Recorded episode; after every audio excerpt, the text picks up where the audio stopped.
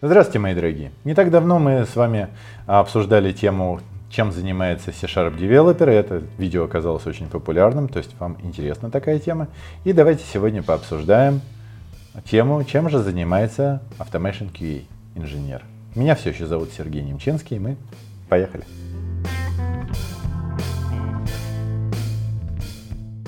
Итак, сразу первым делом небольшой дисклеймер. Я никогда не работал тестировщиком, и работу тестировщика видел немножко со стороны. Поэтому, если вы настоящий профессиональный тестировщик из палаты меры весов, то можете спокойно меня поправить и сказать, «А, чувак, ты немножко ошибаешься. Но я руководил тестировщиками, руководил разработчиками и много работал вместе с тестировщиками, в том числе автомейшн тестировщиками. И поэтому, ну, как бы рассказывать то, как это выглядит со стороны. Итак, Первое, что нужно понимать о работе Automation QA, это то, что в первую очередь это все-таки тестировщик. Очень многие считают, что я пойду в Automation тестирование и я буду настоящий программист. Нет, вы будете настоящий тестировщик с умением делать это автоматически.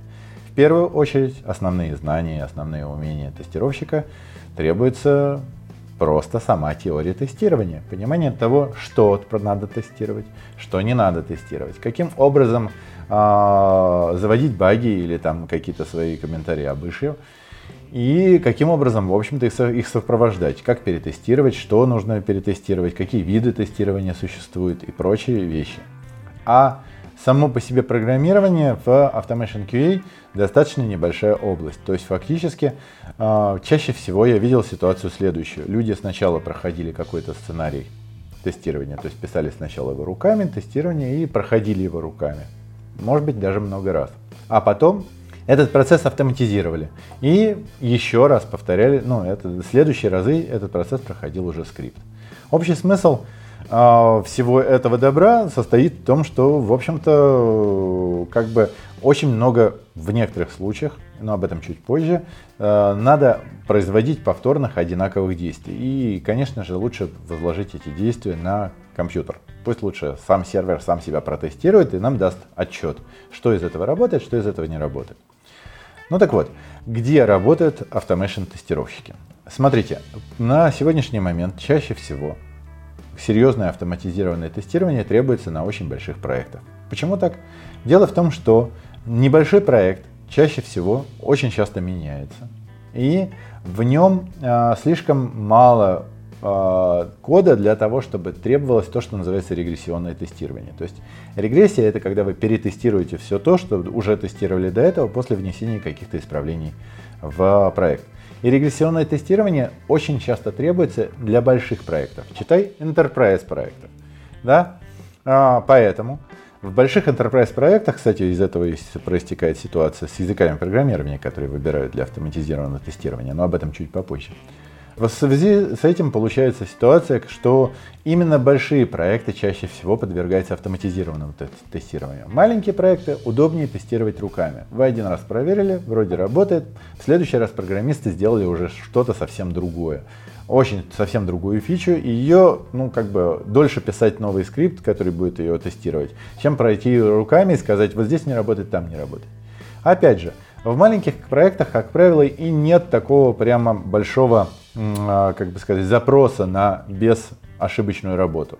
То есть основной сценарий должен выполняться, ну там основные ошибочные сценарии тоже плюс-минус должны выполняться, а всякие побочки, ладно, там по ходу разберемся, нам пользователи а, баг-репортов накидают.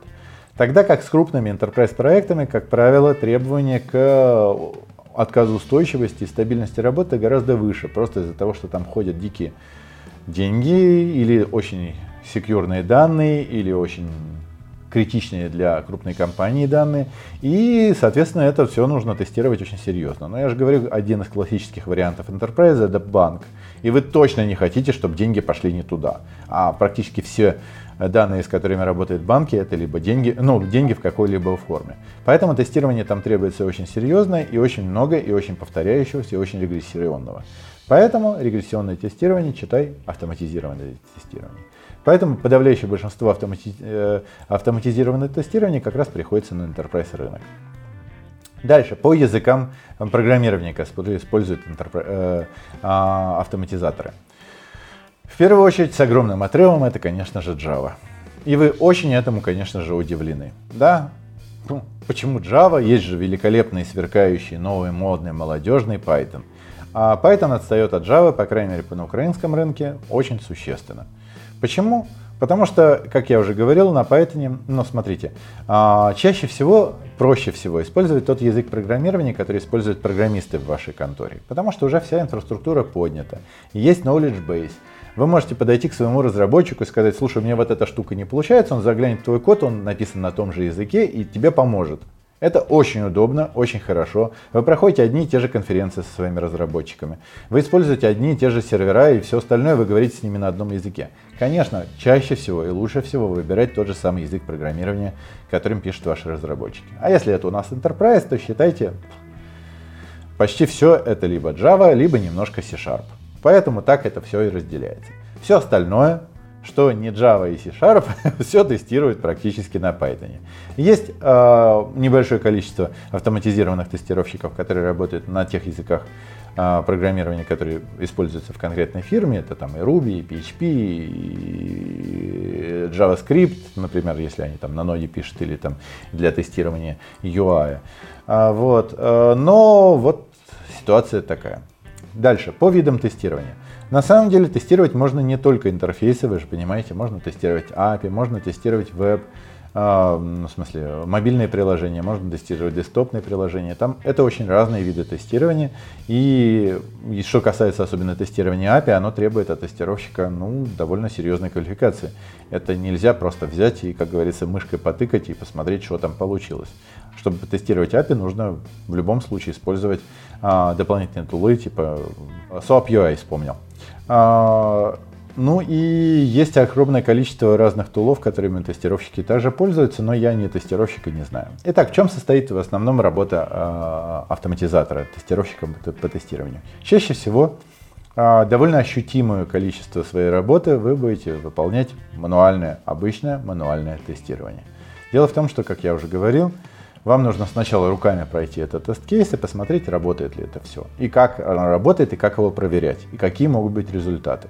Пройти его несколько раз руками, а потом запрограммировать, для того, чтобы э, впоследствии вот этот тест-кейс, который вы написали, дополнил тест-сьют, которым будет тестировать все приложение. Я, помнится, рассказывал на то, про то приложение, которое я писал последним на, э, в Интропро, когда работал последний раз в найме.